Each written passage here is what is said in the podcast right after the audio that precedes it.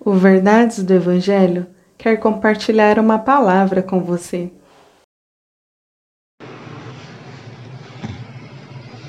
Provérbios capítulo 1, verso 4. Para dar prudência aos simples e conhecimento e discernimento aos jovens. Bom, prudência é a percepção clara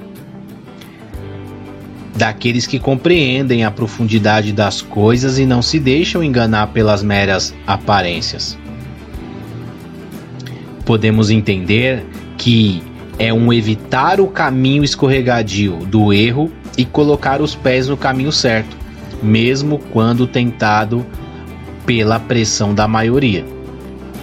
Até as pessoas mais simples, quando são guiadas pela palavra de Deus, agem com prudência mesmo um jovem em sua inexperiência de vida, quando caminha pela trilha da palavra de Deus, tem não apenas conhecimento, mas também discernimento para viver uma vida vitoriosa.